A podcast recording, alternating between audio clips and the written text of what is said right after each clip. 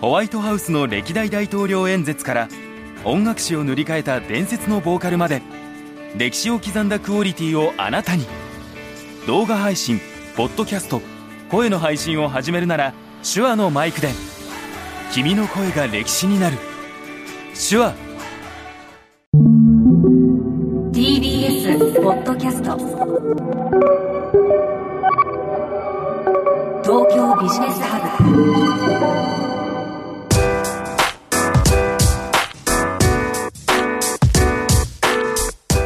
今注目するべきビジネストピックをピックアップしてビジネスリーダーに明日のヒントとしていただくプログラム東京ビジネスハブナビゲーターの野村貴文です。このプログラムは手話の MV7 ポッドキャストキットで収録しています。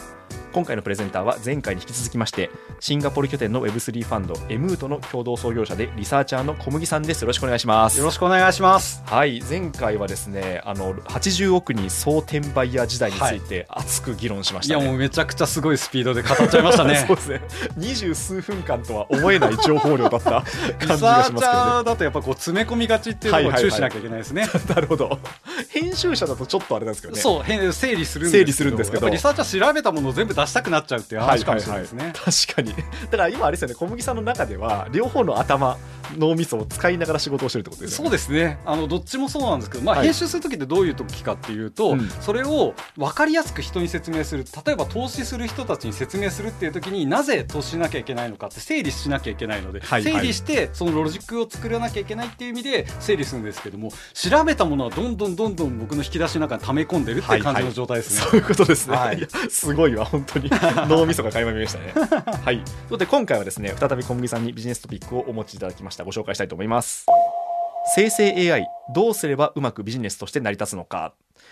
はい。これもですね本当気になるテーマですね。本当ですよね、えー、生成 AI まあジェネラティブ AI ってやつと、はい、このチャット GPT っていう言葉、はい、本当新聞で見ない日はないぐらいな感じになってきましたよね。よね2023年の一番の流行語じゃないですか。いや本当にすごい勢いですし、ええ、それこそお互いにとってこう編集者っていう視点で見たら、うん、書店に行ったら山ほどその解説書置いてありますよね。売れ線ですから。ですよね。でおそらくまあこれ編集の仕事もそうなんですけど、多くの方が自分の仕事大丈夫って思ったと思うんですよ、ね、いやそうですね。AI といえば自分の仕事を奪うんじゃないのかっていう危機感からありますからね。そうですよね。ということでまずはちょっと総論として小麦さんは今のこの生成 AI の現在地っていうのをどうご覧になってるんですか？やっぱりこの AI の部分って何回も来てると思うんですけども今回の生成 AI が何が違かったのかっていうところはすごいポイントだと思うんですけども、はい、あらゆる人が使って驚いたっていうところだと思うんですよ。それこそ画像生成で言えばこのまあ、ステーブルディフュージョンとか触ってみてこうプロンプトですよね。この呪文みたいなものを入れて生成された、はい、マジっすか？こんなんできちゃうんすか？みたいな感じじゃないですか？同じようにチャット GPT ってまあもういち早くこう全体のこうユーザー数1億人を超えたっていう超スピードで上りきった、まあ、この一つのこうサービスではあると思うんですけどみんな触ったっていうことだと思うんですよ。でこれがすごい重要で、はい、触ったってすごいっていうことが一瞬で伝わったっていうことが重要だと思うんですよね。うんうん、なのでここで、えー、何ができるのかっていうところをさておきこれはすごいっていうものが先に伝わっているのでじゃあこれをどういうふうに使ったらいいのかっていう全体のトレンドっていうのがもうめちゃくちゃこう押し上げてるって感じでその、まあ、証拠としてやっぱりこの生成 AI のスタートアップについてはこの不景気な時代においてスタートアップの中でも生成 AI のスタースタートアップだけは資金調達が順調にいってる。しかもちょっとこうかさ上げされた資金調達になってるみたいな、そんな状況ですよね。なるほど。なんかあれですね数年前にあったあの猫も杓子もなんとかテックっていうふうに名乗って あの資金調達するみたいな。そうですね、えー、だから生成 AI ジェネラティブ AI とつけば何でも投資家は振り向いてくれるみたいな状況になりつつあるっていう意味で、だからここに関するこう期待っていうのがなんで起きてるのかっていうのは、はい、みんなが触って驚いてるからっていう話なんだと思うんですよ。確かにそうですね。なんかあの iPhone の登場とかもなんか似てるかもしれないですね。似てますね。ですよね。これあすごいなんかめっちゃタッチパネルでぬるぬる動くみたいな 触って驚きましたもんね。だからもうスマホネイティブ世代にとっては、はい、ガラケーがスマホに変わるっていうのも当たり前で、はい、ガラケーって何っていう世界の人たちがいるじゃないですか。はいはいはい、一方でガラケーですよこのポチポチするボタンがついているけども、ええ、これがまさかこんんなこうすべすべしたものに変わるわけないだろうってみんな言っていた時代があるんですよ。すよねこれ信じられないと思うんでですすよ。よね。いやこれなんか世代がバレますけど、私あのフリック入力最初できなくて、こう連打してましたね。これ あの iPhone の中で。ですよね、えだからまあそこでもこうなんだこうデジタルに対するこう、簡単に扱えるかどうかみたいなところはあると思うんですけどで,、そうですねもスマートフォンがやっぱ変えた世界って大きくて、はいはい同じように使った人から驚くっていうのは必ず大きなウェーブを起こすっていうところだとは思ってるんですよ。そういうことね。じゃあ今回もその本当にこう使ってすごいってなった生成 AI なんですけど、ビジネスとしてのな成り立つかどうか、このあたりはどうご覧になってますか？例えば身近なもので言ったら、はいまあちょっと卑近な例かもしれないですけど僕まあ TikTok でこう動画を見ていた時にはい多分男性だからだと思うんですけどもちょっとこうエロチックなというかその水着の女性がこはいうランウェイを歩いてくるみたいな動画でうんあなんかすごいセクシーだなと思って見ていたらはい。AI で生成されてますっていうのがコメントに書いてあったんですよ。はいはいはい。マジかって思ったわけですよね。うんうんうんめちゃくちゃナチュラルに動いていてこうアジアンビューティーの女性がこう見事にもう筋筋肉まで表現されて、うんうんうんちゃんとこう動画になってたんですよ。でこれを見た瞬間に多分 AI のこうグラビアっていうものが結構浸透してきててもともと実はグラビアってあの週刊誌に載ってるグラビアってはいレタッチめちゃくちゃしてるじゃないですか。そうですね。これはあええの出版社の人だったら知ってる真実と言ったら変ですけども、めちゃくちゃ芸能事務所から修正依頼来るみたいな、ええなんかこれあれあれなんですけど出版社、はい。編集者あるあるだと思うんですけど、うんうんうんっていう風にデジタルなものが加工された中でもうデジタルネイティブにそれが生成できちゃうって言った時にあれ？自分の仕事どうなるのみたいな人たちは絶対いてその中で、例えばグラビアもそうですしモデルもそうですよね。はいはい。ファッションモデルっていうのが、うんうん。例えばこの EC サイトに載るファッションモデルの人まあ例えば日本だとさこう海外の人がこうスタイルがいいからその海外の人に着せてるっていうはい写真を載せて購買意欲を注ぐみたいにやるんですけども、あれがこうバーチャルヒューマンじゃないですけども、はいはいはい。もう完全に AI で生成されたうん。人がそれをリプレイスしちゃってる、まあ、徐々にリプレイスしちゃってるっていう事実はあるわけですよ。うん。そうなった時にやっぱりこうビジネスの、ね、影響っていうのが徐々に出始めてるよねっていうのがどんどんどんどん広がっているっていう話だと思っていてはい。例えば最近の話で言うと、まあ、ショッピファイ EC プラットフォームのショッピファイっていうプラットフォームがあります。日本だとベースとか、まあ、いくつかのこうプラットフォームがあると思うんですけど自分で、えー商品を売るサイトが作れる。でそこのサイトについまあ、今年の4月に実装された機能が商品説明を代筆してくれる AI っていうのが実装されたと。そんなのがそうなんですよすでに世界で数百万件の商品説明が AI を使って生成されてるって話になってるんですよ。はいはいはい。これっええて絶対にこう人間がやってた仕事じゃないですか。そうですねまさしく。でこれすごい便利で3個4個ぐらいのキーワードをちはい。ょっと打ち込むと、なんとなく商品説明ページができるみたいな話なんですよ。すね。そっか。でも多分ショッピファイにはどんなテキストだと売れるかっていうデータがめちゃめちゃ溜まってるから。めちゃくちゃデータを貯めた中ええ。に最適なものを出してくるもんだから、はい。大体こう8割ぐらいのなんとなく良さそうなものが出てくるじゃないですか、はいチャット GPT 触ると。そうですね。でこれってだから EC でいくと商品説明っていう説明文っていう話で今言ったんですけど例えば消費者からのこのよくある質問 FAQ みたいなフリークエンシークエスチョンみたいなものに、えー回答生成作成みたいなものに AI を使うとかそれこそまあ、マーケティングとしてのこうメールの文面に生成 AI を使う、こんなの当たり前になってきている。てかうんうんうん。もう徐々に徐々にそのシェアが増えてこれさっきのグラビアとかモデルの AI と全く同じではい。AI でいい部分は AI で代替される。なぜかというとそっちの方がコストが安いから、うんこれもう、ねの完全な流れでインターネットって基本的にこう情報っていうものの革命なんですけども結局流通コストをさす削減するとかですね、うん。まあ、あらゆるものをこう合理化するっていう情報テクノロジーとして使われてきたっていう歴史があると思うんですけどもジェネラティブ AI について全く同じである職種をリプレイスするっていう話になっていくっていうことだと思うんですよ。うん確かに。なんかふと思ったのはあのこうあれですよね、えっと、コールセンターとかに、まあ、ちょっとそのクレーム気質の方があのこうクレームを入れたとしてで向こうの方あの相手の人が「すいません」みたいな風うに言うのあるじゃないですか。でもあのクレームを入れてたと思ったらあの相手が AI だったみたいな。いやもうマジでそういうこと起きてますよね。起きますよねそういうことは本当に。だ結構もう身近で例えばスーパー行ったらはい。セルフレジっていう形になっていたりとか、うん。うんそれこそレストランにもなんかこう配膳するロボットみたいな入ってきてるじゃないですか、はいありますあります。あの人あの人たちというかもうはい。働いてる機械、AI に対してなんかこう文句を言うという感じってあんまり湧かなくて、はい。これだからなんか昔から不思議だなと思ってるんですけども例えばその Google の検索エンジンが人間が順位を決めてますって言ったらめちゃくちゃ怒る人いると思うんですよ。恣意的だみたいなね。これがアルゴリズムがき決めているのであるっていうと、は途端に人は怒らない。うん。AI ってだからそういう側面があって、はいはいはい。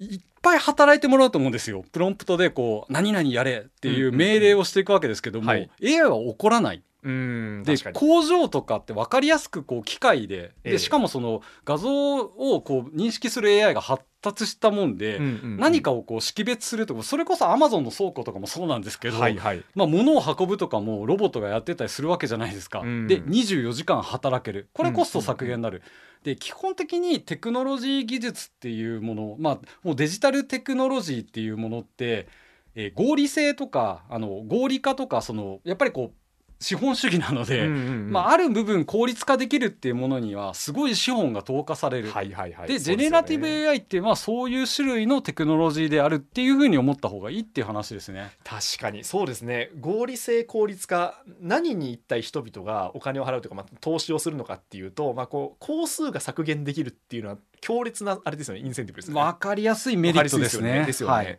でそれにはやっぱりこうお金が集まると。で生成系 AI っていうのはそのテクノロジーの一つだってことですね。そうですね。だからあらゆる領域に入っていくっていう話、はい。さっき EC の話をしましたけども、はい。別にこれが、まあ、さっきのこう工場だったりレストランっていうサービス業に入っていく、まあ、機械とともに入っていくとか、はい。まあ、いろんな領域にこういうのが入っていくよねっていうところでやっぱり話題になってるっていうのが生成 AI だとは思います。うん。それで言うと、まあ、流れはこの先、まあ、どう頑張どう頑張るっていうか、まあ、どう転んでも進んでいくのかなっていう感じはあるんですけどどうなんですか？その進んでいく上での問題点とか何かこう留意すべきポイントっていうのはあったりするんですか？ーなんかこの生成 AI がこうはい。発展すればするほど人間っぽくなっているっていう話あるじゃないですか。自然になってきますよねどんどんいやから。これ結構衝撃的な話だなと思ったんですけども、はいはいはい。なんか NHK のニュースを見ていた時に AI イライザっていう人がいて、はいはい。まあ、この人が、えっとまあ、ある、えーこの男性と会話を続けていくんですよ。はいはい。で、えっと、男性があの「私は妻よりあなたを愛してるでしょうか?」って言った時にやっぱこうあなたは彼女より私のことを愛してるわ。私たちは一人の人間として天国に一緒に生きていくんですみたいな回答をして自殺したっていう話が結構あって、あそうですか。だから、ええ。その男性にとってはこの AI イライザを愛してしまったっていう状況があるわけですよ。うんうんうんそれぐらいこう精度が高いこええう会話ができるようになったっていうことってあらゆる領域でやっぱり歪みは生むわけですよね。うんわかりやすくだから AI この生成 AI ってものがブームになる前に来た流れとしてはやっぱりこうフェイクニュースっていうのがあったじゃないですか。はははありましたね、まあ、最近も例えばですけど、えー今年の3月にシリコンバレー銀行がまあ破綻したっていう話がああるじゃないですか。その時にこうすごい流れで SNS でバズって48時間ぐらいでこう破綻まで持ち込まれてしまったっていうので、いわゆるこう取り付け騒ぎみたいな話だと思うんですけど、うん。そのスピードが SNS っていう情報ネットワークも、まあ、前回お話しした話なんですけどもすでにその情報ネットワークっていうのが敷かれた状態にあるわけじゃないですか、うん。この Web2 の時代において。はい。なのでその、えー生成 AI がそれを、えーフェイクを作ってそれを流通させたっていう話があってですね、うん。いずれアメリカの銀行は破綻するっていうふうにこう危機をあよあまあ何ですか煽っていたようなはい。はい投稿っていうのが、実は2割ぐらいが悪意のあるアカウントから発信されていたみたいな話が、まあ、このイスラエルの調査会社が、ええ。まあ、そういうようなあの話を出していて、はいはい。まあ、結局どこが出してるのか、まあ、誰がそのフェイクを作ってるのかって言ったら、うん例えばアメリカに対して敵意を持ってる国家による情報の攻撃とか、はいい。わゆるこの空売りですよね。株を空売りして、そこで下がったところで買い戻す。でそこで利益を得るっていうような、まあ、ヘッジファンドのようなファンドがあったりとかしますので、そういうところは仕掛けたんじゃないのかっていうふうに言われてるわけですよ。うんこれが、まあ、功罪あるところの、まあ、罪の方ですね。はいはいからやっぱりその AI が人間っぽい情報を流せるようになればなるほど、まあ、こう真偽不明まあよくて真偽不明悪く言うと意図を持って間違った情報を流せるようになっちゃうってことですね。そうです大量に。ねそうおっしゃる通りで、ええ。なんかフェイクニュースでよく問題になったのがあの、はい。コンテンツファームって呼ばれる存在で、うんうんうん要するに嘘とかもう関係なくその人の感情を煽る、うん。なんかそのもう、まあ、それこそデマのような情報を集めて、はい。い、かにもそれが本当であるっていうようなサイトを、うんうん。今やジェネラティブ AI に作らせるっていうようなファームが出てきてるわけですよ。はいはい。でもめちゃくちゃこうナチュラルな文章でそれが書いてあるので、うん。これが量産できてしまうことによってだから人が何を信じていいのかっていうのが分かりにくくなってくるっていう話で、うん。これやっぱりボットっていうのがそうじゃないですかと。はいまあ、X 旧ツイッターっていうプラットフォームにおいて、まあ、よくこう DM が来るんですけど、はい。僕の場合あの仮想通貨とか専門なんで、ええ。あの仮想通貨のこれ買いませんかみたいな DM が届いたりするんですけども、はい。大体ボットがやってるとかあるわけですよね。ええまあ、プログラムプログラムを組んでそれを送らせるみたいなところがあったりするので、だからこれを見極めるっていうところってもう SNS っていうところにそれが入ってくるっていうすごい問題だし、うん。まあ、前回の話に紐づけて言うならば、まあ、80億総転売ヤー時代何か問題になっていったことがあるっていうことを言い忘れていたんですけどスニーカーのサイトの中でそのボットを使ったそのレアな希少なスニーカーを買いに行く行為っていうのは割と普通でチケットとかは前々からあったんですけども、うんうん。最近だからそのプログラム自自体がはい結構その怪しいサイトとかで買えるみたいなうん。話で、まあ、そういうところでその、えーなんだろうなこう転売や金金星じゃないな。あのごお得意とするようなこの、はいはい。何かを買いに行くボットみたいなのもできていくわけですよ。はあなるほど。あれですよね。例えば申し込みであの一人一回みたいな申し込みだけど大量にこうそれをそうそう申し込めるみたいなことですよね。いやだから。これ、ええ。あのアトモスっていう有名はい。なあのスニーカーショップの創業者のあの本名秀文さんっていう人が書いた「はいはいはい。あのシューライフ」っていう本があるんですけど、はい。その中に結構あの強烈な一節があってボットと戦ってきたみたいな話が書いてあるんですよ。はあ EC サイトにおいて一番問題なのは本当のお客さんに届かないことであるみたいな話が書いてあって。すごい世界です結局なんか書いてあってびっくりしたんですけど、はいはい。申し込みでまあ抽選なんですけどうん。当選確率が数百倍なんて当たり前なんですよ、はいはいはい。なぜかというとボットによってアカウントがどんどんどんどんこうメールアドレスで作られてええ。それらがその抽選に参加するわけで、はい。そんなの本当のファンに当たるのっていう話が問題提起されてるんですけども、うん。これも結局さっきのこうコンテンツファームの話じゃないですけども、はい。生成 AI がそれを加速させる可能性があるっていうところはやっぱりこう問題になってくるっていう負の側面かなっていうふうには言われてるところじゃないですか。だからこれがまあ大きな一つのフェイクとかそのボットみたいなところは一つの問題で、まあ、もう一つはあのデータが例えば、えー元データっていうものをだ 誰が所有しているデータを作って使ってこれを生成してるんだみたいなそのデータの所有権みたいな話はもうもともとある話で、うんうんまあ、これはもうあのなんだ GDPR とかこう、はい。お欧米は欧米というかヨーロッパが特に中心になってますけども、うんうんうん。ヨーロッパでこうデータの所有権っていうのは争われてきたみたいな歴史はあったりするので、まあ、そういうようななんかいくつかの社会的な問題を含みつつも生成 AI が合理化のために使われていくのでこのベクトル自体は絶対変わらないんですけども、うんうんうん。その中でいろんな摩擦は起きるよねっていう話だとは思いますね。そうですよね。あの所有権の話も本当にそうであの、まあ、著作権特にこう最近ではその報道機関があの自分たちが報道したその有料記事っていうのをこうクローリングされないようにあのやってる。特にまあニューヨーク・タイムズなんかもあの確かそういう施策をしたとそうですね思うんですけどそうですね。はい。まあそれはまあ報道機関からしたらまあそそうだよなっていう感じはしますよね。はい。で1個前のそのコンテンツファームというかその、まあえー AI が作った真偽不明もしくは悪意の持った情報が大量にばらまかれるっていう、まあ、それについてはやっぱりこう何か対策というか、まあ、これだったら例えば人間が作った情報ですみたいなものを示すみたいなそういうなんか対策っていうのも考えられるんですか？やっぱりですねこのデジタル上におけるオはい。ーセンティシティと呼ばれるそう本物性の証明っていうのはうんうんうん。喫緊の課題だっていう話で、はい。もちろんアプローチとしてその本人の確認を求めるっていうのを厳格化していくっていう動きはあったりするわけですよ。はい。SNS において例えばその最近こうイーロン・マスクが X において、まあ、本人認証したらどうかみたいなことを言い始めていて、はい。それこそ金融機関とかで口座を作るときに KYC って呼ばれるプロセスがありますよね。ノーユアカスタマーっていうやつなんですけど、うんうんうんパスポートとか免許証みたいなものを出して本人かどうか確認した上で口座を作るアカウントを作るって話を、SNS にも持ち込んではどうかみたいな話があって結う局ん本人の確認っていうのをフィジカル上でどういうふうに担保するのかっていう話があったりすると。まあ、実はこの生成 AI のこうブームをきっかけを作ったそのオープン AI っていうまあまあ、機関があって、そこの創業者のサム・アルトマンっていう、まあ、ファウンダーがいるじゃないですか。あの人が新しく始めているプロプロジェクトに仮想通貨のプロジェクトがあって、はい。ワールドコインっていうプロジェクトがあるんですよね。このワールドコインって何かというとこの目のまあ、交際って呼ばれるはい。指紋みたいなもんですよね、本人特有の情報っていうのをあるまあバレーボールぐらいの大きさのサイズのカメラに読み取らせてうん。本人かどうか確認するいわゆるこう生体認証と呼ばれるはいはい。技術をすることによって、えー認証した人に対してはこうお金を配るっていう あ、まあ、お金というか、まあ、仮想通貨コインワールドコインって呼ば呼ばれるものを配るってことをやってるんですけども明らかにサム・アルトマンはこのオープン AI とワールドコインっていうのをニコイチで扱ってるっていう話だと思っていて表と裏なんですよ結局のところ。はいはいはい。生成 AI ジェネラティブ AI が浸透すればするするほど、うん。本人の本人性の確認っていうのは必須になるはずだって彼は考えているので、なのでじゃあそれを必須にするためにはどうしたらいいのか。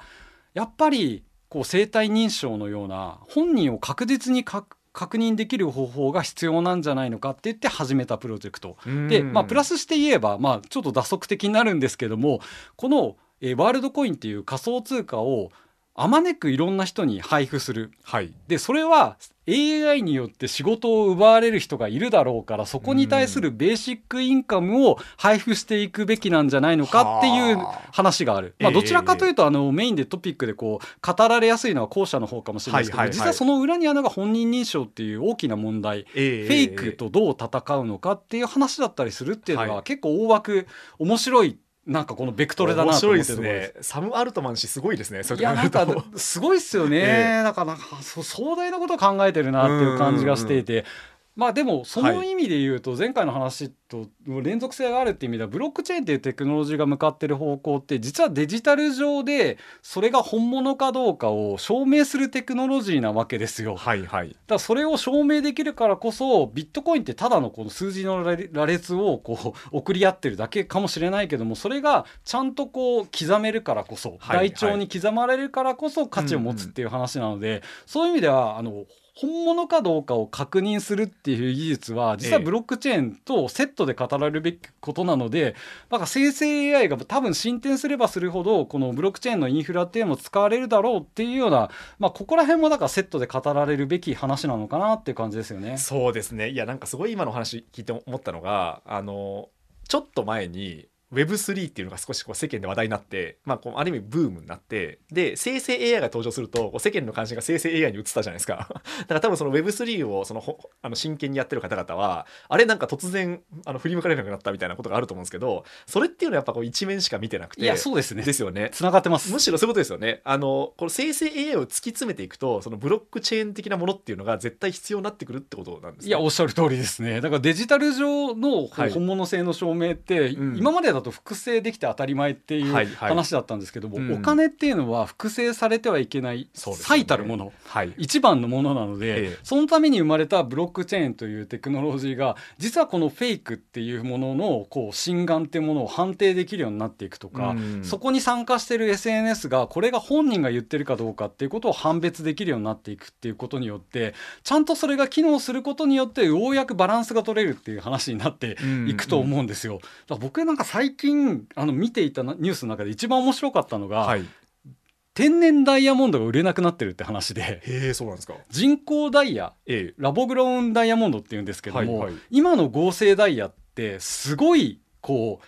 えー高度になっていてうん。化学成分とか結晶構造とか、もう物理的な特性って基本的に天然ダイヤとほぼ同じなんですよ。ん。で人間の目には分からなくてはい。専門の機器を入れて、えー見極めるって話なんですけども結局なんかそのあ、まあ、例えばですけどこう新婚カップルの36%が婚約指輪に合成ダイヤを選んだっていうアメリカの民間調査会社の話があったりとか、はいはいはい、でまあ、このデビアスっていう天然ダイヤのこう会社がある大きな会社があるんですけどそこもやっぱ結構悩んでるって話なんですけどこれってだからリアルの世界でこの天然と人工っていうものが並べて語られるみたいな話って、なんかすごい示唆に富むなと思っていて、はいはい、だから本物とは何かみたいなことのなんかこう本物性 authenti- authenticity はどこにあるのかって揺らぎが発生してる状態っていうところの意味では、デジタルもリアルも同じようなフェーズにかかってるなっていう感じなんですよ。確かに、はいあのあれですよね。だから天然ダイヤよりも人工ダイヤ選ぶ方はもうそれで十,、まあ、十分というかむしろそっちの方が綺麗じゃんみたいな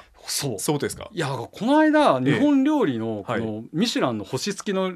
料理人が言ってて面白かったのは、えまあ、天然のうなぎっていうのは時に泥臭かったりするので非常に料理しにくいと。むしろ人工のうなぎの方がもう均一に美味しく料理できるっていう話で天然がいいっていうのは意外と幻想なんだよみたいな話があったりするんですよね。これは面白い話ですね。そうだからユーティリティ性というか使用価値っていう意味では、見た目同じで何も成分も同じで、何が悪いのかよく分かんないみたいな話になってくるじゃないですか。そうですね。だから何に価値があるのかっていうのがめちゃくちゃ問われる時代になるっていうのが、実は生成 AI が登場したりとか、ブロックチェーンというインフラが整備されたことによって問われるようになるっていうのがビジネスで一番面白いところで、まあ、前回の話に近いんですけど転売されるものっていうのが本物だじゃあその本物っていうのは何で担保されてるんだっけみたいなことがセットでこう語られるようになってくるっていう意味では、前回と今回の話を合わせて聞くと結構面白いと思うんですよ。そうですね。いやありがとうございます。まさかあのこうつながる話になったとは。